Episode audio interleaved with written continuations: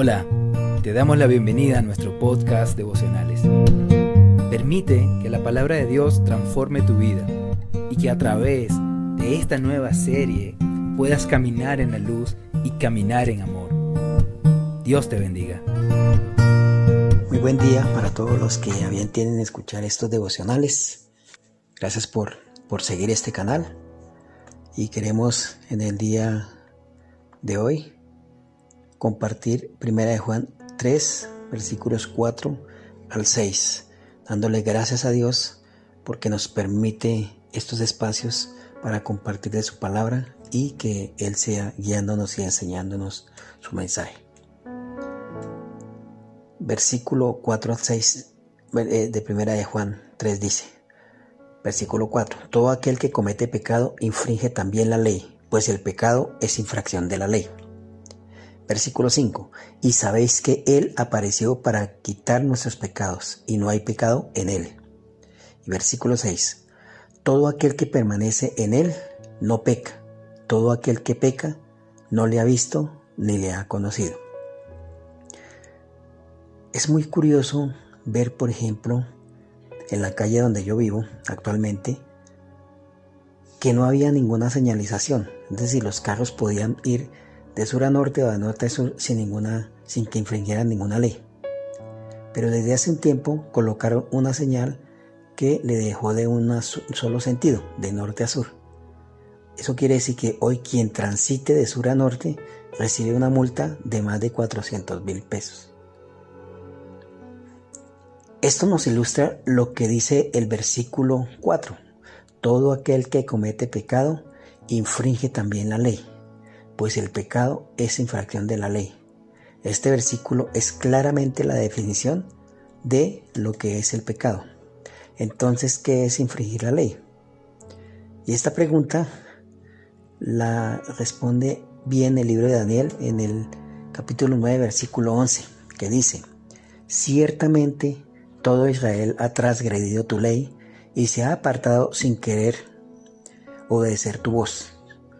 Por eso ha sido derramada sobre nosotros la maldición y el juramento que está escrito en la ley de Moisés, siervo de Dios, porque hemos pecado contra él.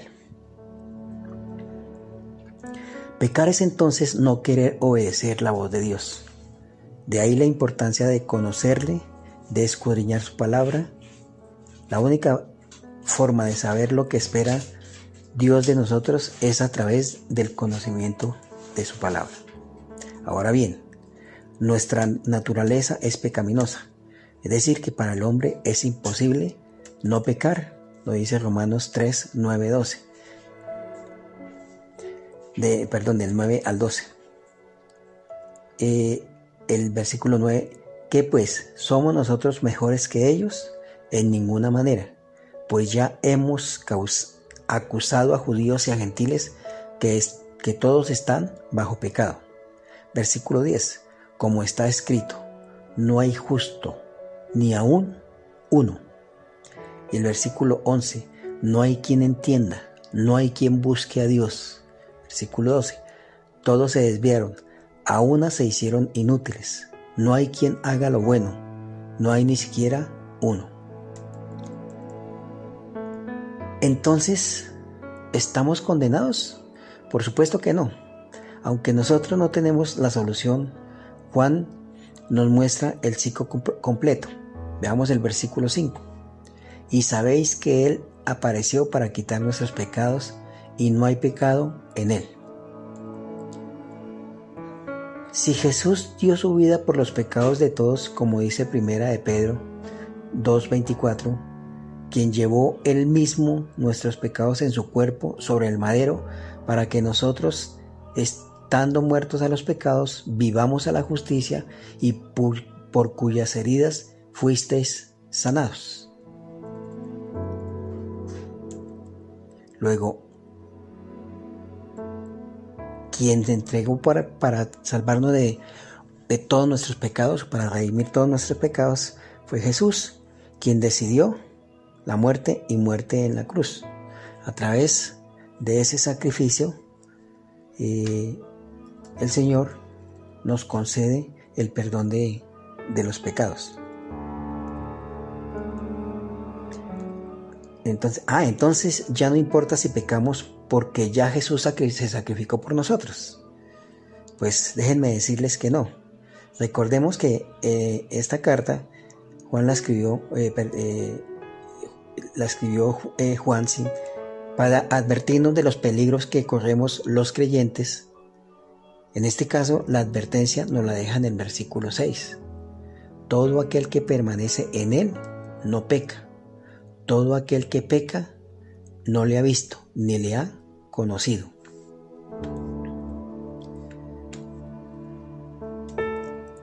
Permítame leer este versículo en la nueva versión internacional, que me parece que eh, para lo que queremos en este momento es eh, más claro el versículo. Todo el que permanece en él no practica el pecado. Todo el que practica el pecado no lo ha visto ni lo ha conocido. Entonces aquí hay una clara diferenciación entre una cosa es pecar, que es imposible para el hombre no hacerlo, y otra cosa es eh, practicar el pecado. Son dos cosas diferentes. Pecar, que para el hombre es imposible, y practicar el pecado, que eh, es lo que evita ese que permanezcamos en él. Luego la invitación que nos hace aquí el apóstol Juan es a permanecer en él, no practicando el pecado.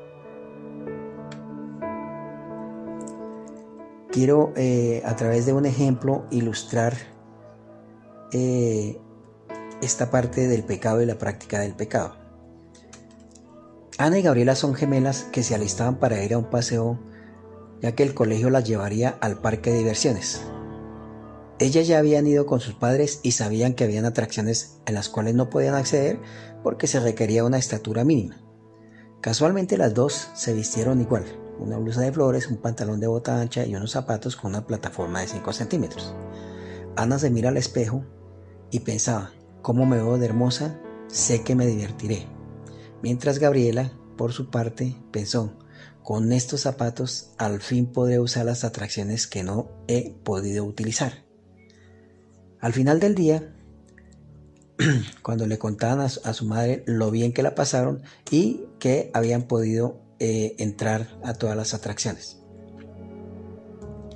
Dentro del contexto de lo visto sobre la naturaleza del pecado, si nos preguntamos cuál de las dos pecó, es decir, cuál transgredió la ley, Recordemos que había una norma que hablaba que había una estatura mínima.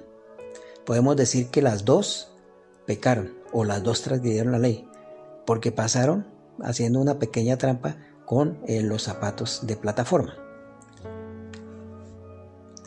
Si nos preguntamos cuál practicó el pecado, diríamos que en este caso fue Gabriela, porque mientras que Ana, lo que ella pensaba o en su, o en su pensamiento no, no quería eh, transgredir esa ley, sino lo que ella quería era divertirse y verse bien. Sin embargo, eh, esta condición no hacía que ella cumpliera con la estatura, porque la estaba cumpliendo con los zapatos de, plataforma. Por lo tanto, eh, igual Ana cometió pecado.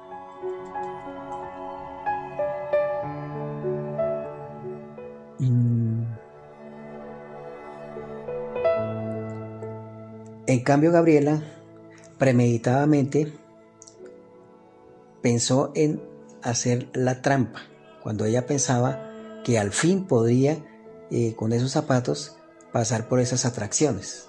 Ahí está la diferencia entre, pecar, que ambas pecaron, y practicar el pecado, la premeditación, lo que se hace conociendo. Recordemos que Dios desde el comienzo dijo que el hombre conocía el bien y el mal. Entonces, eh, en este caso, Gabriela premeditó hacer algo que transgrediera una norma, una ley.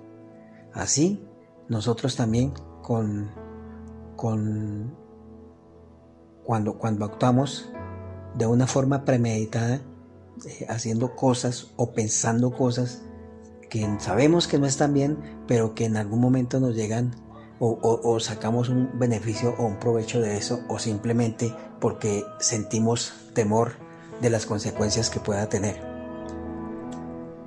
Eh, miremos 1 Corintios 4:5. Así que no juzguéis nada antes de tiempo, hasta que venga el Señor, el cual aclarará también lo oculto de las tinieblas y manifestará las intenciones de los corazones, y entonces cada uno recibirá su alabanza de Dios. Este versículo entonces nos muestra claramente que pues eh, que a Dios no se le puede engañar y que Dios lo que mira es la intención del corazón. Por eso la importancia de eh, tener cuidado con nuestras actuaciones.